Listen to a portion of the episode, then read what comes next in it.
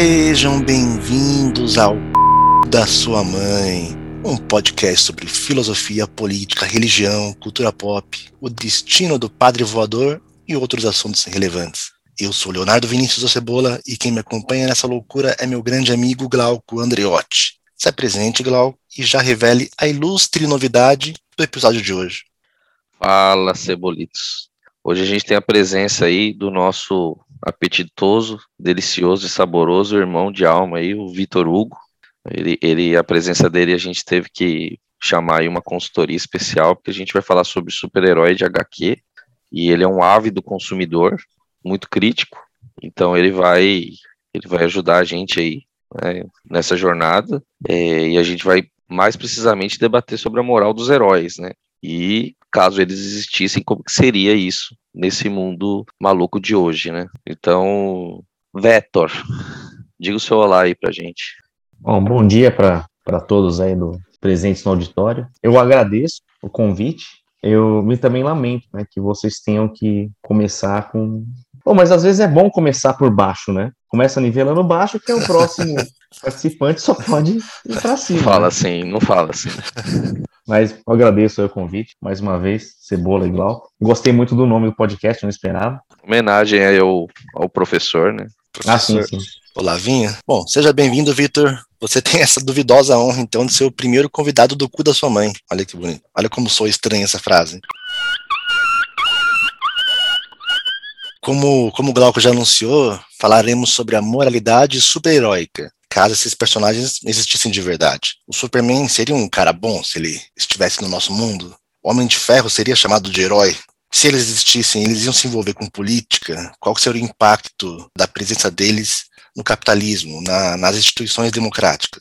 Essas perguntas não são exatamente originais. Né? A indústria dos quadrinhos já abordou diversas vezes, em diversas obras. Para mim, a mais importante é Watchmen. Para quem não conhece, assim, num resumo muito, muito rápido, Watchmen foi escrito pelo gênio Alan Moore, lá nos anos 80, e imagina exatamente isso. Qual seria o impacto do surgimento dos heróis no nosso mundo? No caso, não seriam super-heróis, são só pessoas normais que não têm poderes, mas são, são cidadãos que decidem se fantasiar para combater o crime o Alan Moore faz algumas análises bem, bem interessantes, desde a ideia de, de pensar na, no uniforme dos personagens, porque as capas são super lindas esteticamente, Batman, Superman, mas num confronto, numa luta, elas só vão atrapalhar.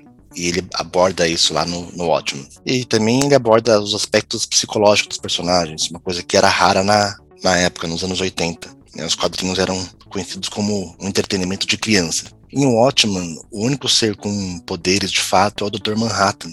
E como ele é americano, ele influenciou diretamente a Guerra do Vietnã. Que no caso da, da série Watchmen, os Estados Unidos venceram a guerra, o que difere do mundo real. Só que também na história, essas, o fato de ter pessoas bancando os vigilantes, bancando heróis, afetou a segurança pública, tinha abuso de, de autoridade, a violência aumentou e criou uma série de problemas sociais que forçaram os políticos a criar uma lei de anti-super-heróis. Como eu falei, o Watchmen é dos anos 80, então, apesar de ter uma certa distância no tempo, ainda influencia influenciou muita gente e temos muitas obras que abordam também essa ideia de pensar no mundo como seria se caso os super-heróis estivessem aqui. Vitor, você é o nosso nosso especialista, então fala um pouco pra gente sobre outras histórias que também abordam a moralidade dos super-heróis caso eles fossem reais. Ó, oh, Cebola, como a gente já, já conversou antes, né, na, nossa, na minha preparação, que tive que passar por uma preparação para participar aqui do, dessa conversa, mas The Boys. aliás, agora nós temos é, umas que são que estão bastante famosas, né? Por causa do, do, do, streaming, né? Que é o The Boys, o Invincible uh, e o Legado de Júpiter. Assim, eu acho que dessas a mais crítica seria o The Boys.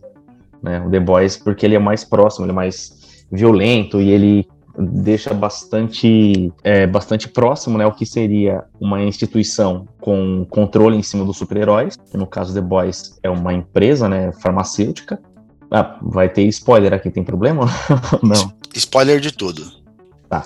Então aí tem o The Boys, que tem uma farmacêutica que domina os super-heróis, né? Que criou os super-heróis. Ah, e o legado de Júpiter é que assim, pelo que eu. É, eu não assisti tudo do Era de Júpiter, mas pelo que a gente já tinha conversado antes, é o, o oposto do que seria o Homelander no, no The Boys. E tem algumas outras obras, né? Como tem uma também do Mark Miller, que chama Authority. O Authority é como se fosse uma Liga da Justiça, só que mais de nível mais é, planetário, assim. Eles, ele, por exemplo, eles agem numa realidade paralela e os poderes deles são mais, é, são bem mais próximos do que seria um poder dos heróis mais urbanos, assim. Tem um, por exemplo, que ele conversa com cidade, é um dos poderes do cara. E algumas das ações deles afetam a política, né? Afetam a, até a, o formato da, do, do ambiente onde eles estão. Então, acho que essa é uma das, é, entre outras, né? Então, que a gente pode citar nesse momento. O Authority é do Mark Miller. Isso. O legado, o legado, do Júpiter também, né? É, do mesmo universo que ele estava. Não sei se ele chegou a criar o universo mesmo, né? Mas é uma coisa que, que ele trabalhava. Mas aparentemente ele tem essa pegada aí de pensar o, o universo dos super-heróis como algo um pouco mais realista, né? É, ele tirar do, do que é o comum, né? Tirar o. catar o super-herói, dar uma desconstruída e transformar em. Eu acho legal que ele tem um ponto de vista mais. um pouco mais maluco, assim, né? Tem uns. Que nem eu mencionei dos poderes, né? No caso do, do Legado de Júpiter, não, que já é mais próximo do, do que seria o, o Superman mesmo. Mas no, no Authority ou em outros, é, em outros quadrinhos dele, o Kick-Ass também, ele tira o, o, poder, o poder, no caso do Kick-Ass não, porque ele não tem nenhum poder de fato, mas ele tira o, o herói daquela situação Marvel DC, né, daquele meinho, e faz um poder maluco ali, deixa, mas é sempre muito mais contextualizado, muito próximo da realidade. Né? Legal. Glauco, os super-heróis dominaram o cinema nos últimos anos e agora também estão na TV com streaming. Então, Netflix, Amazon e Disney estão investindo muito no, nos super-heróis. Eu acho que dá para dizer que é a fase de ouro e essas produções buscam o máximo de realismo e verossimilhança possível. É, eu lembro de, na época do lançamento de Thor, o primeiro filme do Thor, tinha uma preocupação muito grande em não tratá-lo como um mito nórdico. Né? Ele não é um deus, nem ele, nem ninguém lá de Asgard, são apenas pessoas de outro planeta, são alienígenas que tem uma tecnologia muito mais avançada. Então, isso, se tratado em outra época, nos anos 80, 90, é, eles facilmente seriam apenas seres mitológicos, mas a ideia de realismo é, dominou agora a nossa cultura pop. E aí eu me pergunto, ou melhor, pergunto para você, com essa nova realidade, uma overdose de super-heróis na indústria cultural, se o Joseph Campbell estivesse vivo, ele iria reescrever ou ele atualizaria o seu clássico Herói de Mil Faces? Boa, boa colocação aí, boa pergunta. Isso aí foi, um, foi uma pegadinha.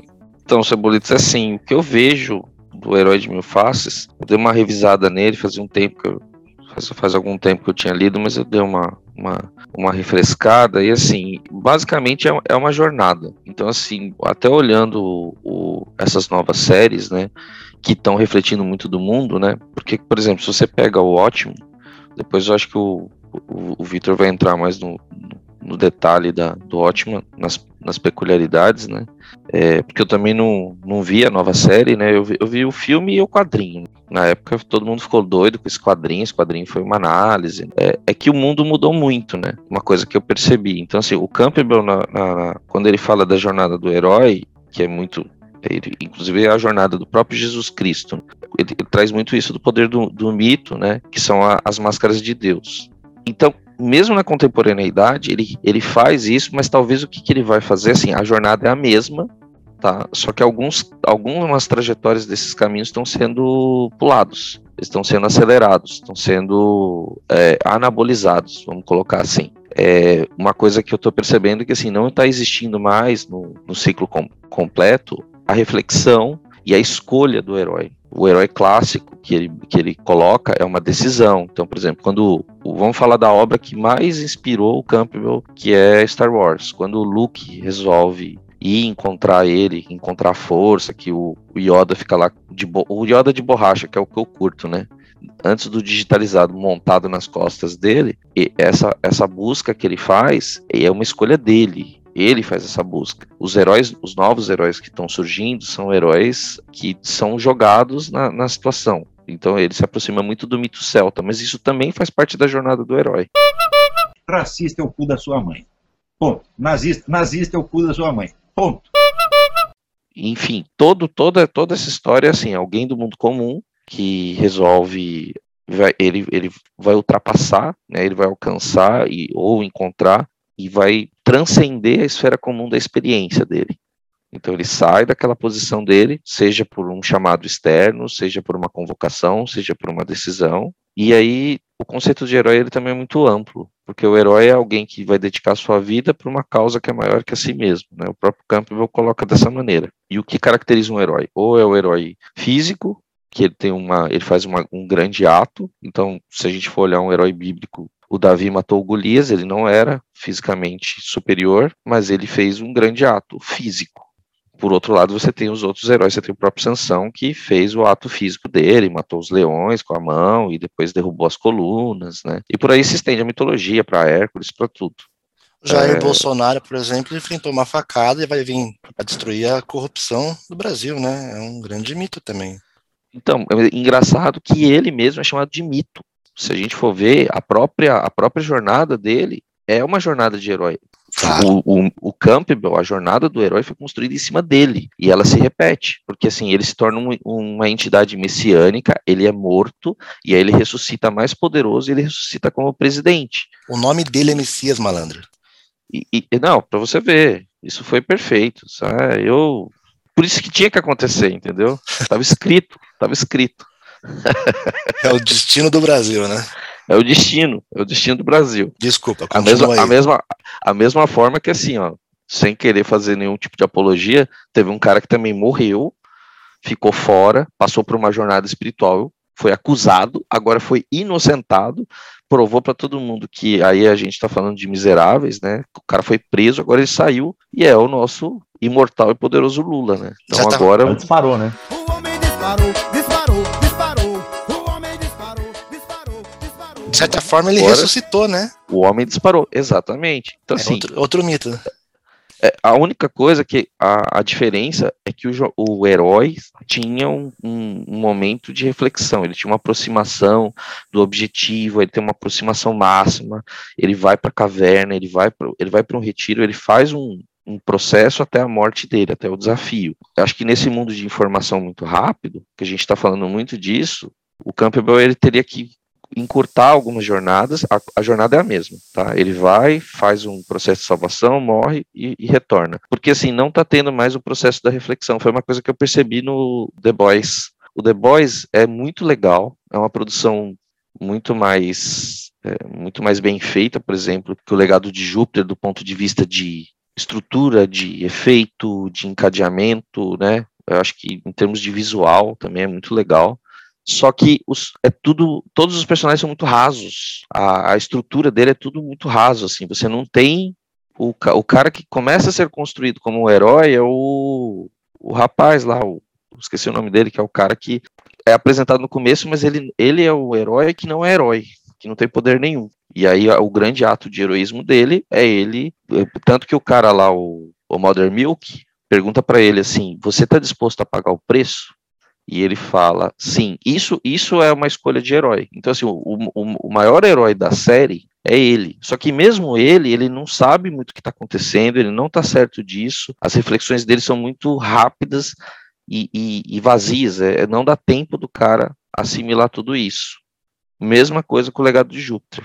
Você tem lá o, o Topian, que de repente pega e já define como que, é, as coisas têm de ser, o código, você já, você já vê os, os heróis prontos. Então, assim, o que parece que algumas, algumas etapas da jornada estão sendo puladas demais. Né? Se a gente for colocar no contexto de Bauman, elas estão muito líquidas, elas estão escorrendo pelos caminhos. Então, assim, elas estão pegando atalhos. E isso é um pouco ruim porque a gente vai ter heróis que não são completos. O Victor provavelmente vai, vai, citar uns heróis que, a hora que você pega, por exemplo, a complexidade do Rorschach, do Ozymandias e, e do Dr. Manhattan, eles são personagens riquíssimos. Eles, eles têm momentos do quadrinho, e até mesmo no filme, tá? Mas vamos, vamos falar mais de quadrinho, porque aí eu vou deixar essa deixa pro, pro Victor, que ele gosta muito do, do Zack Snyder, aí esse, essa fala vai ser dele. Que eles fazem reflexões profundas. Se você recortar a parte do. Você pode, você pode colocar uma citação do, do Ozymandias ou do próprio Rorschach ou do próprio é, Dr. Manhattan como um, um, trecho de um livro, assim. É uma citação profunda, de uma reflexão profunda, de, de peso literário. E, e, esse tipo de herói. E é a mesma coisa que, assim, eu vejo isso também no, no Superman clássico e do surfista. Mas só encerrando a, a, a parte do, do Campbell, ele, ele fala muito do, do monomito. Esse monomito é o mesmo. Então, assim, e outra coisa, se a gente for ver como que o, o incremento aí enorme da, dos movimentos neopentecostais mostram mais mais a jornada do herói sendo recriada, né? E já vai o JC, poderoso JC lá, que é o maior herói de todos, né? O maior herói que já existiu, né? Tanto para ser usado como marketing, tanto como sendo herói real mesmo, né? Para quem acredita, né? Eu acredito.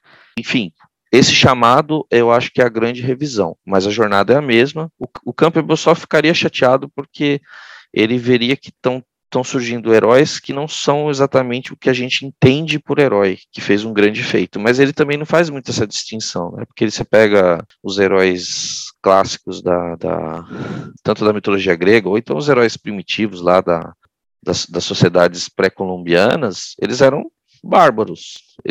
Eles eram só considerados heróis porque eles fizeram um grande feito físico. Legal. Antes de eu passar a palavra para o Vitor, eu só quero rebater um pouco em relação a The Boys, é porque eu tenho a impressão que, apesar da gente ver a história pelos olhos do, do Hugh Campbell, né, o, o, o suposto protagonista, para mim o protagonista na verdade seria o, o, Billy Bruto, o Butcher, né, que fala, né, o nome dele. Eu acho que é ele quem passa pela transformação um, de ser um cara mais brutão, mas e, e que odeia super-heróis por um problema pessoal e que depois vai se transformando até para aceitar o, o moleque no grupo tal. Não sei, eu tenho a impressão que a gente é meio enganado aí. Aparentemente o, o rapazinho frágil lá que, que seria o, o, ponto de vista. E eu acho o, o Butcher bastante complexo, eu gosto dele. É, ele tem vários problemas, ele é meio tá muito próximo de um sociopata, mas ele, ele tem ali também um, um código de honra, ele tem uma, uma visão de justiça ali que ainda é, traz um, algum tipo de profundidade. Mas, Victor, é, complementa aí, dá teu show. Ó, o, o The Boys, ele tem, você falou, né, do, do Billy Butcher, tem uma diferença, né, dos quadrinhos para para a série de TV. Os quadrinhos, aliás, é uma diferença bem grande, assim, na verdade. A semelhança é que nos dois, nos dois casos, o Rio e lá, ele é, o, ele é os olhos do leitor dentro da, da, da história, né? No caso do, do, do, da série de TV, ele é os olhos do, do telespectador, né? Porque ele é, ele, ele é a pessoa normal numa situação totalmente atípica, né? Que, que a única coisa que ele compartilha com os, os boys, né? Que não tem nome de grupo, né? A única coisa que ele compartilha é o ódio dos supers, né? Enquanto você, por exemplo, para você ver, né, como é curioso, no quadrinho, o Billy Butcher ele é tão protagonista quanto o Huey, só que eventualmente ele, assim, ele tem um plano por trás. Né? Ele tem um plano por trás de tudo. Então, eu não sei, eu, pelo, que eu, pelo, pelo que eu vejo da série, eles talvez não sigam esse, esse caminho, mas o, o Billy Butcher ele chega a ser tão vilão quanto o próprio Homelander. Mas é, são, enquanto o Homelander ele é um super-homem psicopata, o Billy Butcher ele é um cara que nem, ele tem essa, essa essa base que você falou mesmo, ele é um cara que tem um trauma, ele tem uma coisa contra super-herói, que aliás no quadrinho é muito pior do que acontece na série, tá? Então, porque na série ele fica bravo porque, em teoria, o cara matou a esposa dele, certo? Uhum. Nos quadrinhos é muito pior. Ele, ele matou a esposa do cara também, mas pior. eu não sei até onde vai a censura. eu posso falar que eu não posso falar. Vitor, como é o nome do programa? É verdade. Não tem Bom, censura. No, no, quadrinho, no quadrinho, o Homelander ele estupra a esposa do, do, do Billy Butcher, né? E ela engravida. Só que a gravidez é muito rápida, a gestação. E aí a criança sai pela barriga dela, assim. Uhum. Entendeu? A criança vira um Homelanderzinho lá e explode a barriga dela pra fora. Uhum. Aí nisso a mulher morre. E no que a mulher morre, o, o Billy Butcher, assim, no meio da madrugada, que acontece que apocalipse todo, ele tem que matar o neném na porrada, entendeu? Isso aí quebra, é bem isso mesmo, ele cata um pé de cabra lá e tem que matar o neném. E é bem, isso aí é o momento de ruptura para ele, né, cara? Ele simplesmente decide que os super-heróis não valem bosta nenhuma. Então ele já quer, aí que gera esse ódio, em específico pelo Homelander, mas por todos os supers, né? É, eu gosto bastante do The Boys porque pode parecer polêmico, inclusive para você, mas eu penso que o The Boys é para essa atual geração o que o Watchman. Eu tô falando da série porque eu não li a HQ, mas o, o, o que o The Boys faz com os super-heróis é mais ou menos o que o Watchman fez nos anos 80. Eu gosto muito da ideia de reimaginar os impactos que os heróis fazem em toda a estrutura da sociedade. Então, o Homeland ele é muito preocupado com a, a, as redes sociais. É, existe uma empresa gigantesca que seria até a, a Disney, né? Que é a Voight, né? Chama a empresa. A é. Voight, sei lá. A Voight, ela, ela funciona mais ou menos como a Disney. Ela tem parque de diversão, ela tem, ela faz filmes, ela faz propaganda e, e ela controla todo tipo de marketing e controlam venda de produtos e como que eles até vão conseguir lucrar cada vez mais com os super-heróis. Eles contratam super-heróis para fazer serviços externos. Então, eu gosto muito da ideia de como eles reimaginaram a nossa sociedade caso existisse ali um, um, de fato super-heróis. Mas eu entendo que isso possa ser um pouco polêmico compará-la com, com o Watchman. O que, você pensa? É, não, não, não, não dá, Cebolites. Não dá. Eu cara. acho que se, se você considerar pela, pela desconstrução do super-herói, é dá para até para comparar, né? Não, mas o problema do, do, Não é um problema, vai. É que a leitura que o, que o The Boys faz é, é que, assim, praticamente ninguém presta. Ninguém presta ali dos heróis, acho que com exceção da Starlight. E isso é muito dicotômico, sabe? É maniqueísta demais. Mas em Watchmen é também ninguém presta.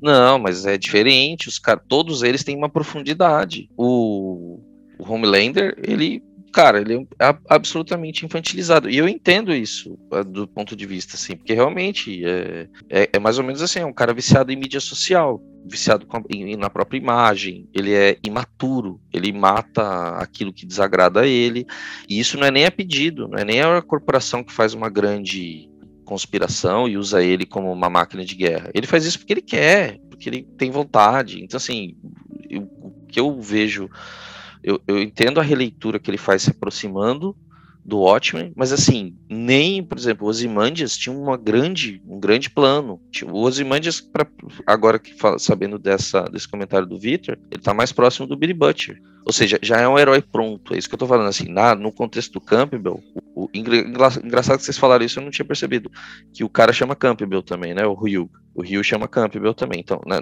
na jornada do herói, o herói, todos os caras estão prontos. O único que é chamado para ser um herói é ele. Então, assim, a jornada tá lá.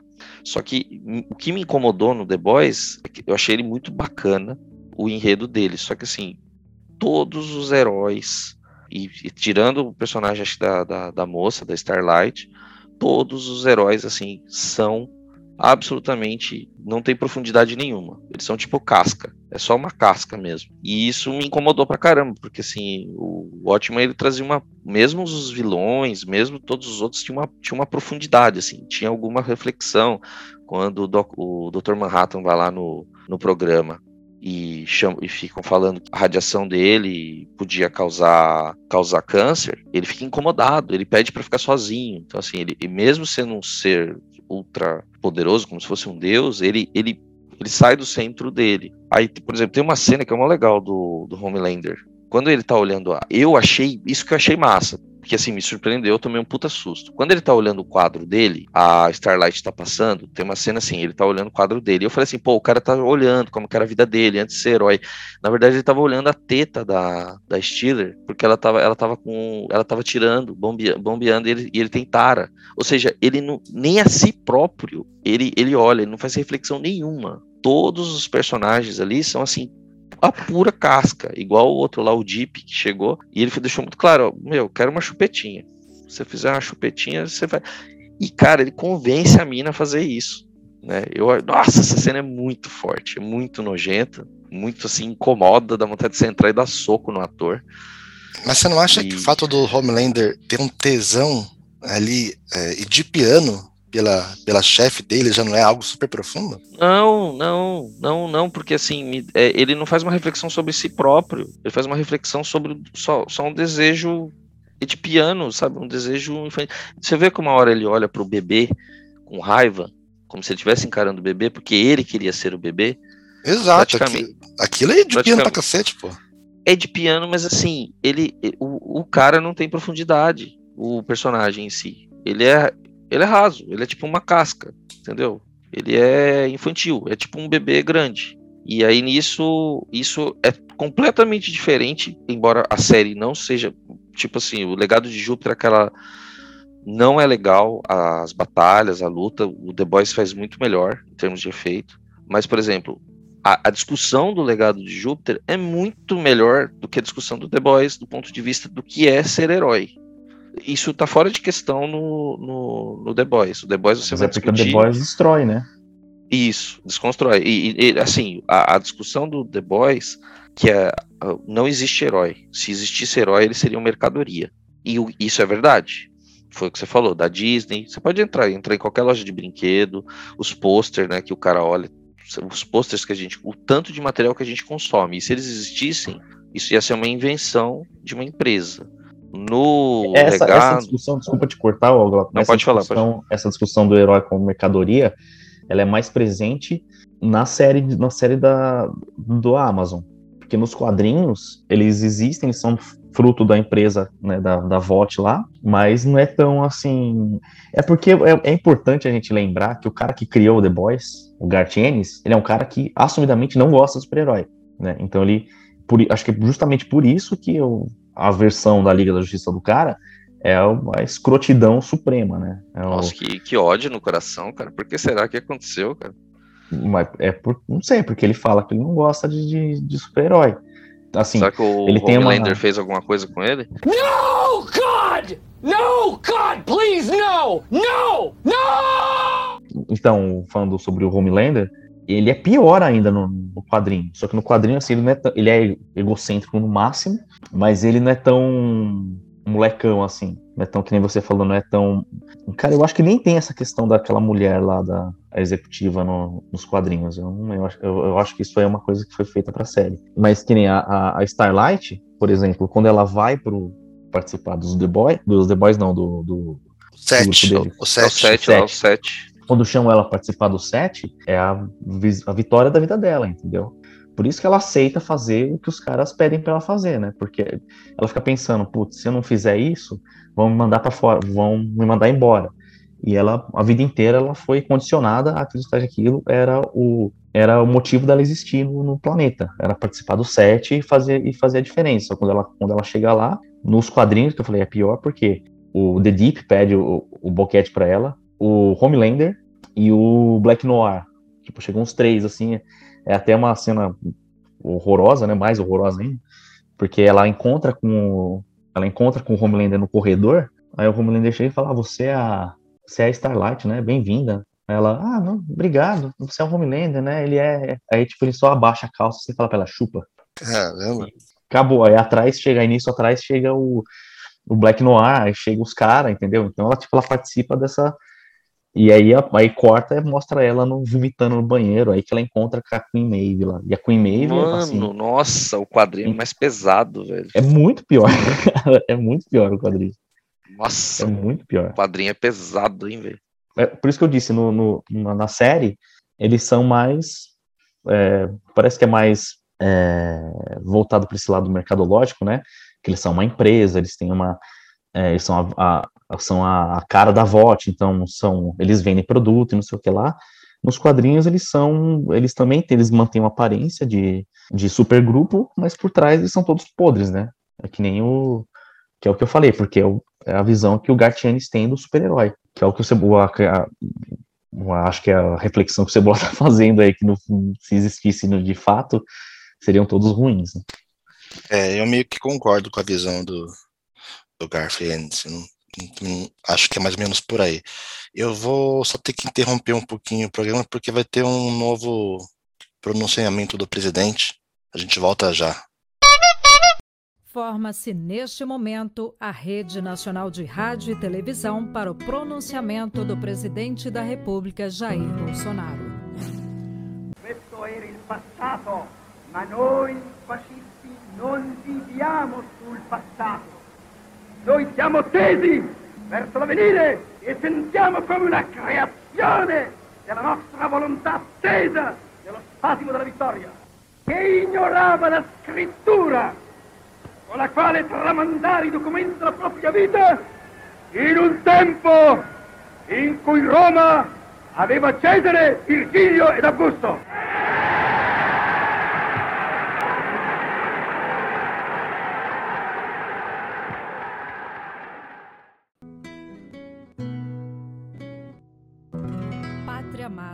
Brasil. Bom, ouvimos aí o, o discurso do nosso querido presidente. que é um Sempre pouco de- impressionante, né? Ah, é sempre, sempre muito motivador, né? Edif- edificante. Sim, sim. Me- Dante, eu queria botar um pouco de lenha na fogueira, um pouco de, de gasolina também, tem, quem sabe um pouco de dinamite. Eu queria colocar o, o Superman em xeque. não faz isso. cara. Eu sei que eu vou mexer com vocês, mas a ideia é justamente essa. Eu quero que vocês me respondam, e acho que depois eu, eu entro. Caso o Superman existisse no nosso mundo, ele ainda assim seria o Superman que a gente conhece? Vamos lá, Vitor, você é o convidado, você começa.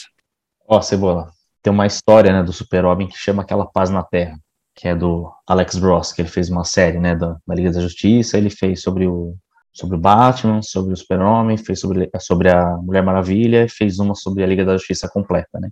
Nessa, nessa Paz na Terra, meio que mostra isso aí, do, do, do, do Super-Homem lidando com, com problemas considerados mundanos, né, não com ameaça alienígena, mas com conflito armado, com, com fome e tudo mais. Tem, tem até uma, acho que uma das cenas foi adaptada para o cinema, que é, a- assim, adaptada bem marginalmente falando, né, que é só, é uma cena que, ó, que as pessoas estão, todo mundo querendo encostar nele, assim, sabe, ele tá o Superman no meio, Uhum. e as pessoas querem encostar nele porque ele é o, o divino, né, a hora que ele tá chegando do céu, assim, aí fica aquela, aquele contraluz, né, você vê só a silhueta do cara baixando, tal. Então, essa cena, é, é- nos quadrinhos, ele é ele com um saco gigantesco, assim, de comida, de arroz, assim, e tal, e ele distribuindo comida. Aí tem uma cena de um, de um conflito armado, que ele vai no conflito, assim, o pessoal tá lá, sei lá, é como se fosse na faixa de gás, assim, uma coisa assim, e ele recolhe as armas de todo mundo e fala que acabou, ele fala, chega. Só que aí chega um cara, cata uma pedra e joga a pedra no outro, entendeu? Então, acho que o super-homem, no nosso mundo, bom, se você pensar no super-homem mesmo, não no Homelander da vida. Eu acho que ele continuaria tentando ser o, fazer o máximo, só que assim, um super-homem ele não pode estar em todos os lugares ao mesmo tempo, né? Então, ele pode, por exemplo, cuidar da fome num lugar, tentar cuidar da fome num lugar, mas é, a hora que ele sair, vai entrar uma milícia lá, vai roubar a comida e vai começar a vender a comida. Então, não sei, acho que ele seria a mesma pessoa, mas dada a limitação, né? Também tem uma história do super-homem que é muito legal, que é o All-Star Superman. No All-Star Superman tem, tem, tem essa meio que essa não é a mesma premissa porque o super-homem ele, no começo dessa saga ele ele recebe o, o super-homem ele funciona com como se fosse uma bateria solar né Uhum. então ele é, ele recebe uma dose muito alta de, de energia solar assim então ele fica muito forte mais forte do que ele já é e aí tem um momento que ele está lidando com uma ameaça num lugar e eles falam né estabelecem assim que o super-homem como ele é muito poderoso ele está cada vez mais poderoso nessa saga ele consegue acompanhar o batimento cardíaco dos pais dele. Então ele sabe qual batimento cardíaco de qual. E assim, ele lá na Rússia e os pais deles lá no Kansas, né? Aí chega uma hora que ele tá lá no combate, enfrentando essa entidade alienígena, e ele, de repente, ele para e fala, não tô ouvindo o batimento cardíaco do meu pai. Aí ele volta correndo, assim, né? Ele, porque ele para de ouvir o pai dele. Agora que ele chega lá, o pai dele infartou e morreu. Eu acho que é esse mesmo ponto, entendeu? O super-homem não pode estar em todos os lugares ao mesmo tempo, mesmo sendo quem ele é. Glauco, É, Você super-herói. provoca, você, você provoca demais, cara. Deixa, deixa, eu, deixa eu provocar mais então, que isso é pra você. O Superman é o Jesus Cristo americano, certo? É, seria, seria, seria isso, né? É, porque assim, ele, ele é um é um Jesus Cristo contemporâneo, né? Porque ele faz algumas coisas que são tem a ver com as conquistas tecnológicas do, do homem e que foram muito desejadas na guerra, né? se eu não me engano, ele foi um dos primeiros, claro, o conceito de comic tinha, mas acho que foi o primeiro comercial, né? Ele acho que é de 30 e, acho que é de 30 e 38, se eu não me engano, ou antes disso. um cara que voa, sabe? Que transcende e que ele não pode morrer, ele não de, de, de, maneira comum, que o ponto fraco dele praticamente, essa questão da criptonita foi uma coisa que foi até desenvolvida depois, as fraquezas dele, porque ele é super, então assim, ele, ele tem muito a ver com a, com a busca do nosso ideal. O, super-homem hoje é quem mais. Eh, eu diria que nem ele é Jesus Cristo, ele está além. Ele é o Jesus Cristo já ressuscitado, é, é, turbinado mesmo. Seria, eh, vamos, eles falam muito né, da segunda vinda de Cristo, do arrebatamento, seria o Superman. No sentido de que ele não, ele não tem nenhum tipo de limitação. Né? É igual o Victor comentou, ele seria uma força é, muito forte. Né? Ele, ele, ele, sustentaria religiões e religiões. Né? Igual tem essa cena, que é de um filme, inclusive, que ele gosta pra caramba, que é o Batman vs Superman, que o pessoal tá tocando o Henry Cavill. Eu também tocaria várias quem vezes. Não, quem não? Nossa, essa cena do Batman vs Superman, cara. É, mas é linda a cena. É, é, é uma parte que vale a pena que os caras deixaram de explorar. Que para mim eles tinham que explorar isso no filme inteiro.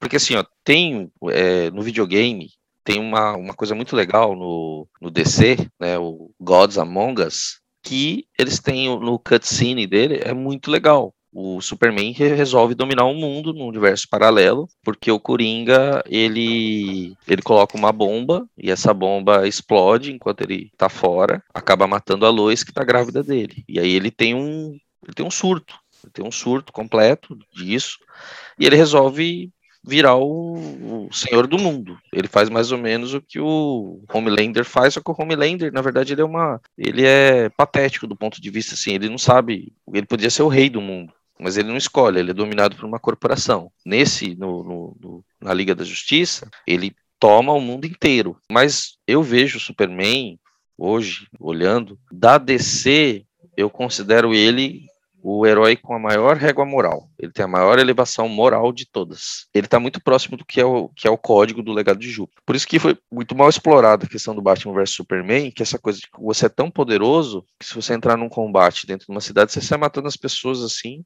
a esmo. E, inclusive, isso, isso traz para discussão. Mas eu vejo que ele, inclusive no, no cinema, ele, ele, ele é um, um ser com um elevado grau ético. Hoje, para o mundo, ele seria ele resolveria uma série de conflitos, por exemplo, esse ataque que teve agora de Israel, ele impediria, ele faria distribuições logísticas, evidentemente, assim, talvez a gente pode até pegar aqui entre nós aqui, a gente fala assim, ah, qual seria o melhor herói para resolver o problema da pandemia? Talvez não fosse ele, fosse o Wolverine, fosse o Doutor Estranho, porque você usa uma, um conceito mágico, a Bruxa Escarlate, é, sei lá, o Cable, o Deadpool, você poderia, mas eu vejo que ele, moralmente, ele faria isso. Ele faria. Ele, a Beth, o Reginaldo, todos eles também.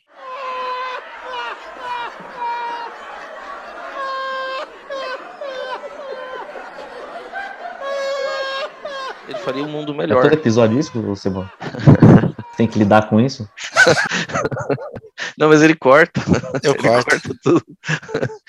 Mas, enfim vamos voltar para o Superman. Ele iria, por exemplo, fazer o problema da distribuição das vacinas. É, se faltasse é, oxigênio na Amazônia, ele levaria para lá. Ele não entraria, ele não entraria na questão política, que foi o que o, o, o tópico fala, né? O tópico fala disso, que no código eles não podem. Porque ele poderia simplesmente falar assim: ó, eu vou dominar o mundo. Eu vou ser o rei do mundo agora. Agora eu não quero que tenha mais fome nesse país. Você não vai ser mais o dono dessa corporação. Ah, você não quer, então pronto, pronto matou o cara, picotou ele, sem sem nem, nenhum estratagema inteligente, simplesmente usando a força física dele, que é o que o, o pai do Omni-Man lá, o, o pai do Mark, faz no, no Invincible. Ele, ele simplesmente ele coloca a, a, o poder dele, ele é muito, mas é extremamente poderoso. Então, eu vejo que o, o Superman, ele, o Superman ele, ele remete ao estado último do homem, né? Ao super-homem Nietzscheano. Então ele, ele tem a ver com aquele que superou todas as, as as limitações do homem, né? Então ele vence o espaço, ele vence o céu, ele vence a terra, ele vence a própria morte, né? O conceito de morte. Ele é um cara que não morre praticamente, né? Eu não sei com relação, não sei, Victor, com relação à velhice dele, né? Porque o Frank Miller apresentou ele velho. Eu não sei como funciona isso, né? Como que o Ah, ele não Os- envelhece assim, né? Que nem a gente. Então, até isso. Até isso, porque no, lá no Legado de Júpiter, o cara lá virou, acho que viveu 120 anos. Ele era da década de, década de 20, quando ele tinha lá, o, quebrou na dé- década de- da quebra da bolsa. né? Uhum. É, e depois que ele acaba adquirindo o poder dele. Então, assim, eu vejo que hoje seria o único herói possível. Né? Embora talvez ele não fosse o mais indicado para resolver outros problemas. Mas eu acho que é o único que ficaria fiel à missão dele. Ele seria um paladino mesmo, ele seria um, um herói no sentido de que, assim, ele, é, eu acho que ele não seria corruptível, né? Não, não, ele estaria imune. Por quê? Porque ele não é, até, não é humano. O fato dele ser kryptoniano isso ajuda muito, porque assim, é a mesma coisa que eu vi no Omni-Man lá do Invincible. Ele mata e arregaça tudo, você fala, nossa, o cara veio aqui para destruir, mas ele é assim, a natureza da raça dele, da espécie dele. É igual o conceito do Zod. É um personagem maravilhoso explorado no primeiro filme. É um vilão lindíssimo, um vilão assim que eu acho que o, o Zack Snyder tinha que ser, sei lá, estapeado na cara, porque ele, ele fez aquela estupidez de ressuscitar o Zod.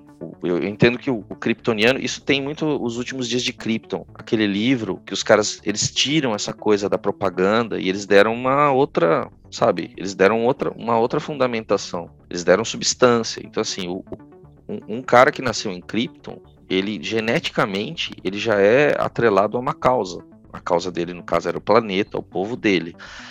O Clark escolheu que o povo dele é a Terra porque ele foi criado aqui. Então, assim, ele não vai ser. Ele não vai ser. Ele não vai é, ser corrupto igual o, o, Roberto Jefferson, igual o Cunha, igual o Renan Calheiros. Né? Ele não vai. Ele, ele, isso não entra na cabeça dele. Faz, isso está fora da, da espécie dele. É, ele não consegue fazer isso. E por isso que ele, ele é melhor, por fato dele ser um alien, ele é melhor que qualquer ser humano eu só vejo só ele como o herói possível de todos. É Porque que tem heróis. O Cebola quer chegar. O Cebola vai falar que o poder absoluto corrompe absolutamente, não é isso, Cebola? Não necessariamente. Eu acho que, assim, se, se existisse alguém com os poderes dele, eu acho que seria muito mais provável que de fato ele fosse um, um Homelander do que um, um utópico. Mas o, o meu ponto principal não é nem esse, não, Victor. O que mais me provoca uma angústia é que eu vou, eu vou citar uma cena para ilustrar meu pensamento. O Homem de Aço, o filme. O Superman acaba com a batalha ali com o Zod. Prédios destruídos, tudo caído, tudo fudido. E o Superman simplesmente pega a Lois Lane e dá um lindo beijo nela com o pôr do sol. E aí eu fico pensando a quantidade de gente gritando de dor embaixo daqueles prédios e ele tá ali e com certeza ele está ouvindo porque ele ouve tudo, ele sobe no, na, na estratosfera para ouvir pedido de socorro, e ele tá ali dando um beijo na luz. Eu acho que essa cena é muito simbólica para mim em relação ao que, que é. Ele escolhe muito bem é, onde atuar. Vocês entendem? Antes de eu continuar, vocês têm alguma coisa para pontuar aí? Não entendi o que você quiser. Entendeu? Eu, eu, concordo, tá certo. Porque quando, quando o Glauco fala do tópico, é, isso também me pegou. O tópico ele criou o código, né, um código de, de leis ali para como os heróis devem se comportar. O, sei lá, o, o artigo principal é que não se pode matar. Um herói nunca deve matar. Até aí a gente pode entrar discordância. Agora, o que eu discordo é que ele diz que os heróis não devem interferir na política. E eu penso que isso é também um ato político. Porque quando você não interfere, está deixando que outros interfiram. Quando o Superman pega um saco enorme de comida e leva para uma população e dá aquela comida para as pessoas, ele está fazendo um bem imediato. Ele está levando comida para aquelas pessoas. Mas eu fico pensando se um ser totalmente moral, como vocês enxergam, permitiria que um Elon Musk surgiria. Entende? É, o fato de uma pessoa ser extremo, 200 bilhões na sua conta bancária, enquanto tem um país passando fome, e ele não interferir nisso, para mim é extremamente cruel. Então eu não consigo enxergar uma moralidade, porque levar comida para uma população é necessário. As pessoas estão morrendo de fome naquele momento. Mas se ele levar comida para aquela, aquela população e só, ele não está fazendo nada de, de, de fato. Ele está só sendo bombeiro apagando, apagando fogo. Se ele tem o poder para permitir que isso não aconteça, um, um tipo de injustiça, eu acho que ele é conivente com isso. Então ele permite que um monte de pessoas passem fome porque ele fala que ele não deve se intrometer, não deve se, se, se envolver com política. E isso me, me aponta, né? É claro que eu tenho uma, uma visão política muito mais enfática, eu acho que política é tudo, mas eu desconfio que um, um ser que tem o poder para fazer isso e não faz, ele é conivente. E aí essa regra moral, para mim, me incomoda muito. Mas aí você tá falando especificamente do, do tópico, né? Não, porque o Superman também não, não interfere. O, o tópico é uma versão um pouco mais realista do Superman. Não, entendi. É que assim, o que eu entendi no tópico é que ele não interfere porque ele entende que a política é uma questão humana. E aí sim, pode ser até uma posição política dele. O que ele faz é, por exemplo, lutar contra o Black Star e contra coisas que colocariam a espécie humana em risco é, é como se ele falasse assim: olha, esse tipo de coisa não é para essa espécie enfrentar, isso está errado. Ele é como se fosse um ser superior mesmo que vem e impede que as coisas. Eu, eu entendi nisso. É mais ou menos assim. Ah, se o. Vamos colocar do ponto de vista bíblico, né? Que eu gosto. Ah, se Lúcifer saísse de dentro das profundezas da terra, provavelmente o arcanjo Miguel ia aparecer. Porque não pode, entendeu? É por isso que eu odeio filme de terror, acho idiota. Você não pode criar uma coisa, uma força desbalancear e, e, e do nada, assim, à toa.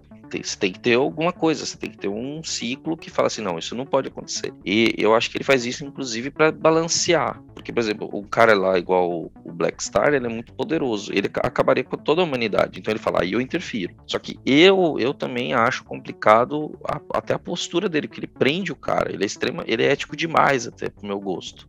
Mas beleza, ele é paladinão mesmo. Que tanto que o, foi o que o Victor até falou, o filho dele lá pega e já mete o, o socão, já esmaga a cabeça do cara, já arregaça logo no começo, independente seja o cara ou não. Mas ali ele tá interferindo numa coisa que tá muito maior que o ser humano. Quando ele fala de política, ele fala assim: mesmo que exista fome, mesmo que exista injustiça, é, é uma decisão da espécie humana de alguém que não tem esse poder. É como se ele falasse assim: eu vou interferir aonde me cabe. Isso fala assim, ó, se, a, se, a, humanidade se matar e fizer uma guerra, ele faz isso. O que ele, por exemplo, pega e ele impede, ah, o cara vai assaltar, né? Que ele fala lá, eles tão, vão lá no assalto. E você vê que ele não aparece quando os, os caras de macaco estão lá. Ele aparece quando aparece lá a Paragon, né? A loirinha lá no comecinho. Porque aquilo lá é, é, é, é completamente desequilibrado. E ele ia deixar os caras matar, inclusive tinha um policial morto lá, parece com uma bala no meio da cabeça. Ele, inclusive, deixa que as pessoas passem fome e morra. Porque, na, que eu, assim, na minha interpretação que eu entendi, é que ele tá num, num nível de, de justiça tão brutal que ele fala assim: esse meu poder não, não eu não posso interferir para tornar o mundo melhor, porque quem tem que tornar o mundo melhor são os próprios seres humanos. A partir do momento que eu tenho esse poder, eu tenho eu, a, minha, a minha capacidade de interferência tão grande que eu desequilibraria, eu desequilibro, né? Então ele ele se afasta e sai de cena, ele só entra quando você tem uma interferência que ele fala lá. Ele até fala uma hora que ele tá conversando com o irmão dele, que eles enfrentaram robôs e magos. Ou seja, tudo aquilo que sai fora do, da capacidade do, do, do ser humano enfrentar. E eu achei interessante isso. Eu fiquei refletindo um pouco sobre isso, né? Eu falei assim, nossa, mas o cara exagera. Porque, inclusive, até os caras que ele enfrenta, ele não mata. Até os caras que são foda, que são magos, que são caras que poderiam matar, destruir a humanidade, ele não faz isso. É, eu entendo que o Superman também faria isso. Só que o Superman também fica numa outra situação que, assim, se você não ficar inventando coisa para ele enfrentar, praticamente ele, ele reina solo. E com relação a esse, essa cena que você falou que realmente ele, eles fizeram uma desgraça, né? Ele e o Zod ali no, no, em Detroit, né? Não, não é Detroit, é. Como é que chama, Vitor? Metrópolis. Ah, Metrópolis. Metrópolis. Fizeram uma, uma, uma desgraceira, né? Destruíram a cidade inteira.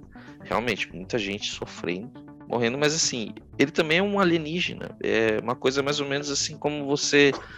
Você falou assim, meu, pisei em cima de um formigueiro. Putz, cara. Que coisa. É aquela questão, assim, né, o, o Glauco? Ele, antes de ser um alienígena e ser um super-herói, ele é um cara, né? Sabe como é que funciona, né? A hora que rola um estímulo, o cara tem que botar as coisas em perspectiva, né? Tem que ver o que, que ele quer fazer naquele momento. Ele quer lá salvar uma pessoa que tá espedaçada ou ele quer dar um pega na menina? Você sabe, né? E ele é jovem, né? Tá cheio de energia. É, totalmente. É, é novidade, né? É, não, eu não consigo enxergar essa, essa régua moral, não. Eu vi, pra mim é muito, muito hipócrita, na verdade. Não, não me convence. Você acha que um herói mais próximo seria o Justiceiro, Cebola? Não, não.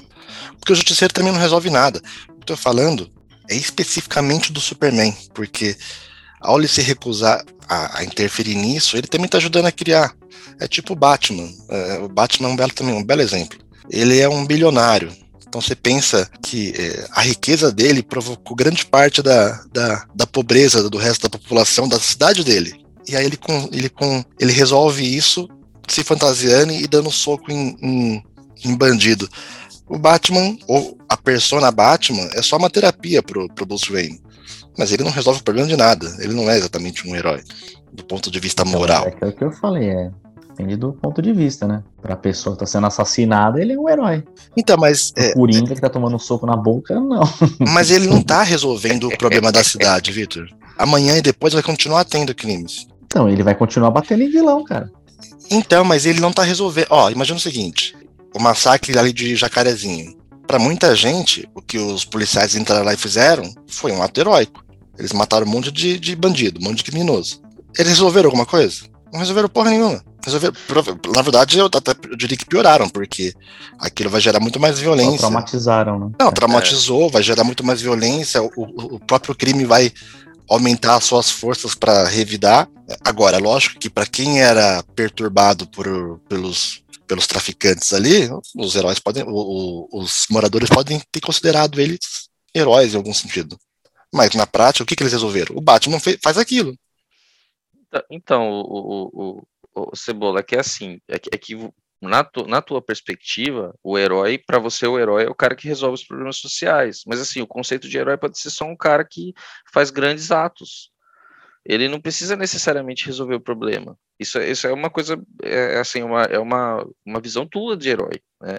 Mas assim, se, se você olha o herói, o herói é alguém que faz um grande feito. Ele abre mão da jornada dele escolhe fazer alguma coisa que é grande. Então, por exemplo, o Batman, para ele combater o crime, é herói. E foi igual você falou, para várias pessoas, esse e o Victor também colocou, isso é ser um herói. Então, por exemplo, assim, eu na verdade a minha escolha, eu entendo do, do Superman, é só porque eu acho que moralmente, por exemplo, eu não escolheria o Batman, porque eu acho o Batman também, um cara, é, não é nem a questão dele ser milionário e ele, e ele reproduzir pobreza, é que eu acho que ele é um cara perturbado, um cara que se veste com couro à noite de, de morcego, com uma calça apertada, assim, bem coladinha, e, e sai forçando a voz e batendo em cara no escuro, eu acho um negócio muito estranho, que não aparece, que se esconde, né? Que o, o Superman faz isso também, mas ele é um herói claro, ele usa roupas coloridas, entendeu? Ele é um, um herói fashion, é, é um, é um herói drag, é um herói que vai ser,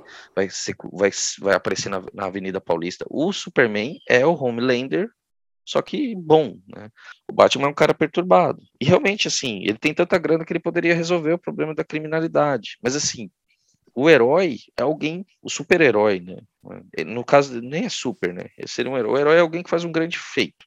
O cara pode ser simplesmente o, o simples fato do cara conseguir levantar um caminhão nas costas e ele tirar um caminhão do caminho que está impedindo, ou sei lá, o cara vai lá no naquele canal de Suez, lá quando ficou aquele ogro lá e o barbeiro lá da, da balsa parou o canal e ele impediu toda um, uma distribuição de mercadoria, ele acabou com a balança comercial, fez uma desgraceira. Se o cara se fosse lá o Superman ou outro, outro herói qualquer, o Homem-Aranha, qualquer um, tirasse aquilo do lugar, isso já seria um ato de heroísmo. Então, assim, o ato de heroísmo é o cara fazer isso. Então, assim, pode ser o cara resolver o problema da sociedade, mas não necessariamente, porque também isso, isso eu acho legal no The Boys. Se o cara resolver o problema, ele deixa de ser herói e ele volta para o comum. Embora, né, você vê que aquela jornada, a jornada clássica que o cara vai, os Cavaleiros da Távola Redonda vão, o Sir Percival vai, tomam o, o e o Galahad, né, tomam o, o Santo Graal e eles retornam para Távola, ou seja, ele, ele cumpre o papel sagrado dele e volta dentre os homens comuns, ou seja, ele é um homem comum, ele é chamado, faz a jornada, passa por- pela aprovação, morre, ressuscita, toma o cálice e depois volta para o comum. Geralmente isso não termina. Talvez é isso que o lá no começo que você estava perguntando, o Campbell, ele fala assim, ó, hoje o herói ele, ele, se- ele se retroalimenta. olha quantas séries foram, foram saíram de heróis. Você ó, saiu Os Jovens Titãs, como é que chama lá que tem aquele macaco falante lá? Nem, o Umbrella Academy, The Boys. São, é muito herói. Ou seja, a gente está precisando de soluções que sejam externas. Né? Essa, essa reflexão que você está fazendo é interessante quando a gente olhar assim, o que, que a gente quer mudar, né? Você tem uma mudança da sociedade, só que assim, de, de novo, é uma coisa humana. Nós somos mesquinhos. Se a gente vai colocar a nossa, a nossa, a nossa solução em um cara externo, talvez a, a resolução desse cara seja realmente ele ser um, um, tirano superior. A gente vai ter que se submeter a um grande Deus. E o cara vai realmente vai distribuir comida, porque assim, se a gente precisa de um cara para dizer pra gente como que a gente tem que agir melhor em sociedade, que tipo, entra um monte de policial matando gente inocente, a, gente tá, tá acabado como sociedade. Um cara desse é só um bálsamo a gente voltou num estado tão primitivo que a gente não consegue se organizar. Porque assim, o que era legal era chegar num ponto que a sociedade está tão estável, tá tão bonitinha, tá tão bacana, que aí não precisa do herói. O Superman iria para outro lugar, procurar um outro lugar desgraçado, outro. Sei lá, o Batman deixaria de ser Batman, porque ele fala: não, não tem crime, não tem, o crime é muito baixo, são acidentes, são coisas, mas não tem jeito. É uma questão humana que está em jogo, né? Que eu acho isso muito legal no ótimo. Eles exploram muito isso, né? no, no papel do, do Rocha. Tem uma pra outra mim, o Rocha pegada. é o pior, cara. É o pior Mas por de tudo. Por que, que você acha ele, ele sanguinário assim? Não, cara, porque o Rorschach ele não é um herói, né? O Rorschach é um bolsominion. É, então, ele. É. O Rorschach não é nada. Não chega a ser bolsominion, mas ele é tipo terraplanista, né? Ele é. Ele é um maluco, é um cara que bota uma máscara na cabeça e sai batendo nos outros na rua. Não, o, o Rorschach é contra prostituta, contra negro. O Rorschach é malucão, cara. É, mano. Já é totalmente maluco, cara. É, mas você vê que bacana que o, o Rorschach foi o único que ele colocou em xeque a questão da, da- dos atos dos Imandias. E aí ele falou que era melhor contar a verdade do que você. E, e- e aí, aí agora eu pergunto pra vocês, né? O que, que é o Ozymandias? Ele é um herói? Um super-herói, né, no caso? Ele é um super-herói. Agora, se isso é bom ou ruim é outro problema. É, que é o ponto, né? É porque a, a ação dele é justificada por ele mesmo, né? Ele, ele fala que a única maneira da, da sociedade se unir era tendo um mal comum. O ponto é, matar milhões para salvar bilhões é válido. né? Na minha opinião, não. Na minha, na minha opinião, não tem justificativa, mas o ponto, o ponto que ele faz é esse, né? Sim, também acho. É, se você olhar do ponto de vista do direito, é muito parecido com aquela história do Richard Parker, né? Que é do da história de Pi, né? Que é baseado numa história verdadeira mesmo. Quando os caras pegam e assassinam, o Richard Parker é um menino, né? Que ele é morto e, e eles comem o cara de verdade. Isso aconteceu, virou um caso do, do tribunal inglês. é, muito famoso, os caras foram condenados à morte, né, o capitão e os outros, porque eles falam assim, independente da sobrevivência de vocês, vocês cometeram um crime, mas isso foi muito discutido, muito discutido. Então, assim, do ponto de vista do direito, realmente, é, você não, não pode, é aquela história assim, ó, você tá na, você é maquinista, e aí é, você tá indo numa direção de um trilho, você tá indo na direção, pode ser um herói, um herói, você fala assim, ó, se você for lá e dar uma porrada no trem, é, você mata o maquinista, né, você mata o maquinista, só que aí você consegue desviar a posição dele e você não mata cinco crianças que estão brincando no, no, no trilho. Mas se ele fizer isso, ele matou o maquinista. Então ele tinha que deixar as cinco crianças morrerem. Se, se a gente tá levando desse jeito, entendeu? Então, assim, é, é bem difícil isso, é muito difícil. Porque, assim, o, o ato o- é aquela história do, do doloso mesmo. Se você fez o ato, você escolheu. É, não é que você não escolheu, é que você não teve ação sobre uma coisa que você modificou conforme. É, eu gostaria de fazer apenas uma simples pergunta. Aonde tu pretendes enterrar esta cabeça? No cu da sua mãe!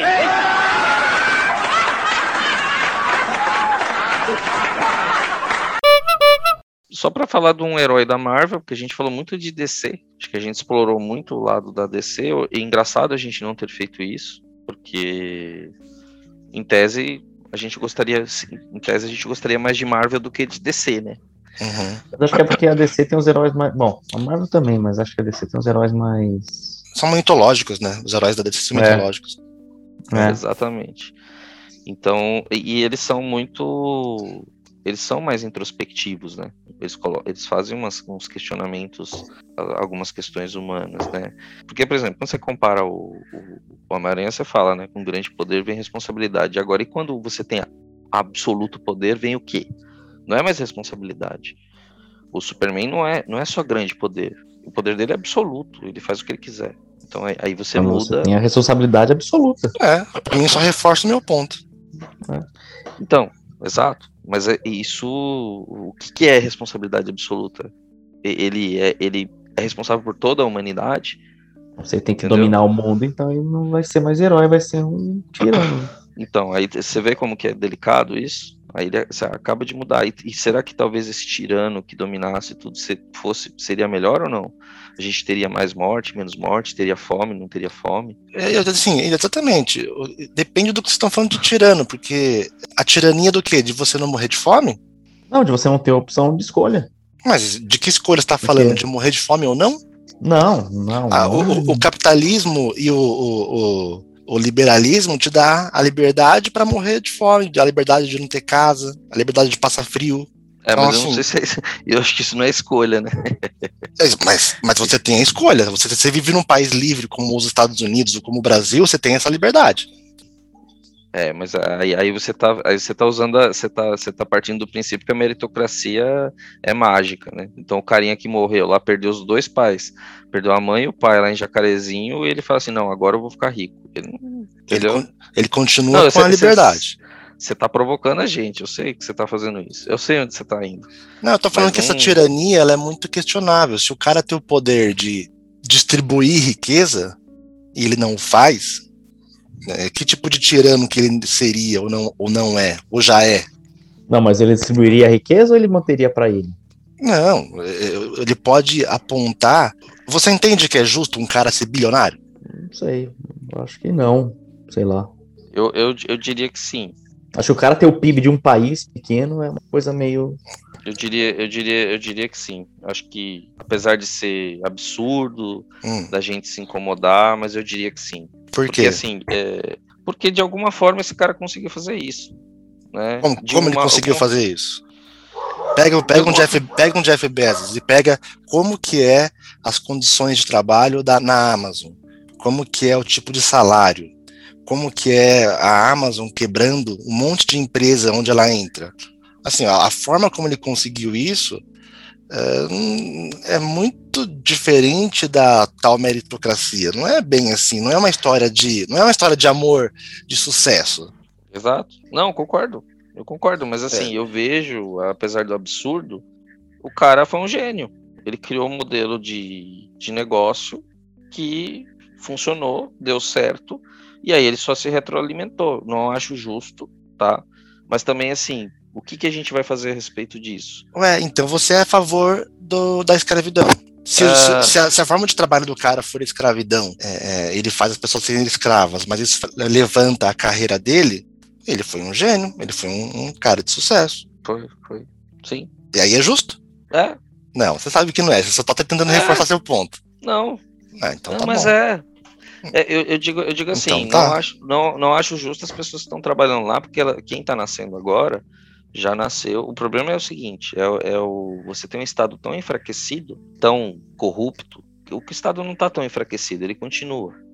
Né? Porque eu acho que o problema não é o Jeff Bezos, o problema é você ter uma, um, um Estado e uma sociedade organizada de um jeito que você não tem políticas sociais sustentáveis. Ele se aproveitou de uma falha que tem no sistema. Então, por exemplo, as condições de trabalho não tem um sindicato organizado, não tem nada. Ele começou, alguém começou a se submeter e aceitou trabalhar no regime semi-escravo, trabalhando 16 horas por dia, transformando isso em dinheiro, que transformava isso em mercadoria, e aí foi retroalimentando isso. E aí você não tinha um Estado que olhava as condições de trabalho desse cara, os direitos trabalhistas dele, a questão da segurança social, a, a condição de moradia mínima, né? Todo, tudo isso não foi. Aí o cara foi enriquecendo, foi enriquecendo. Aí ele pegou e dobrou, e dobrou, e dobrou. Aí depois ele foi, ele foi é, se aproveitar disso usando democracias que estão completamente falidas e, e que não têm menor perspectiva. China, Índia. O cara, assim, ele não fez isso só nos Estados Unidos. Ele ficou, ele ficou trilhardário aí, porque a Amazon vale trilhões, porque o cara explorou a, uma deficiência do mundo inteiro, do mundo inteiro como sociedade. E aí quem que, quem que mais é, é, criou esse tipo de coisa? Os, os- a política. A gente, a gente que fez errado. Quem ganha nesse processo é quem está com, tá com o capital na mão. Porque hoje, cada um é escravo de si. Você não tem mais o grande. aquela imagem do super burguês que escraviza as pessoas. Não. A gente que quer se escravizar. A gente que se submete. Porque a gente quer, a gente quer comprar iPhone, a gente quer comprar celular. Por isso que eu falo, eu não, eu não vejo mais. O, antes eu via. Antes eu via. Eu acho que lá na época do Ford, aí você tinha uma empresa canalha que você não tinha opção. Hoje quem faz isso somos nós mesmos a própria sociedade está fazendo isso, está escravizando. Então, assim, não acho tão injusto. Eu acho que o cara foi um gênio quando ele fez isso. O Elon Musk, o cara chega num programa, faz uma piada com uma moeda e simplesmente derruba ela 24%, de- derruba bilhões na, na, na bolsa, porque tem um monte de idiota querendo especular dinheiro em cima disso. Então, assim, eu acho que o, o, o problema é humano mesmo. Eu não sei como arrumar isso. Porque, assim, se você, chega, se você amanhã não permitir que o Jeff Bezos exista, vão surgir mais 40 mil Jeff Bezos.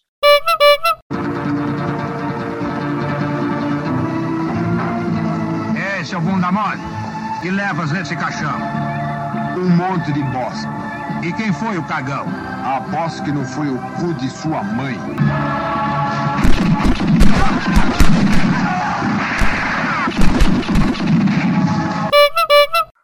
Um herói que eu gosto muito, que eu acho moralmente do lado da Marvel, o que tem o, a, a- o caminho ético mais, ah, mais profundo, assim, e, e muito, muito extremamente ético, né? Um, um herói muito bom. Eu gosto muito do surfista.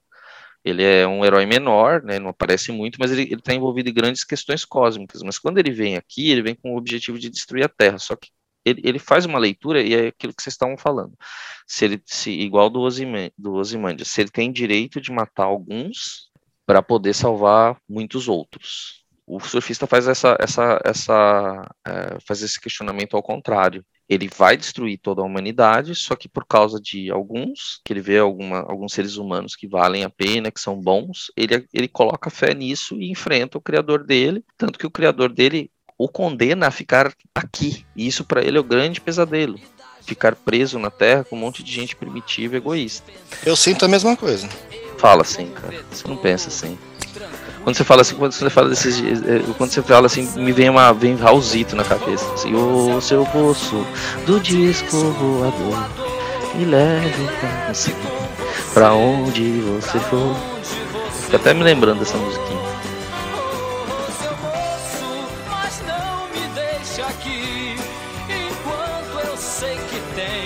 Tanta estrela por aí.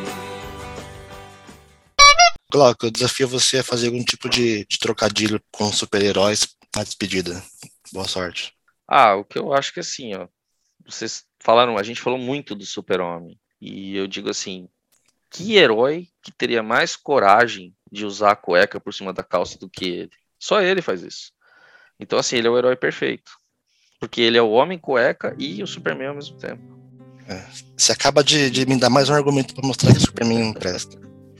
Ó, a, gente tava, a gente tava quase ganhando ele. Esse foi o da sua mãe. Até a próxima.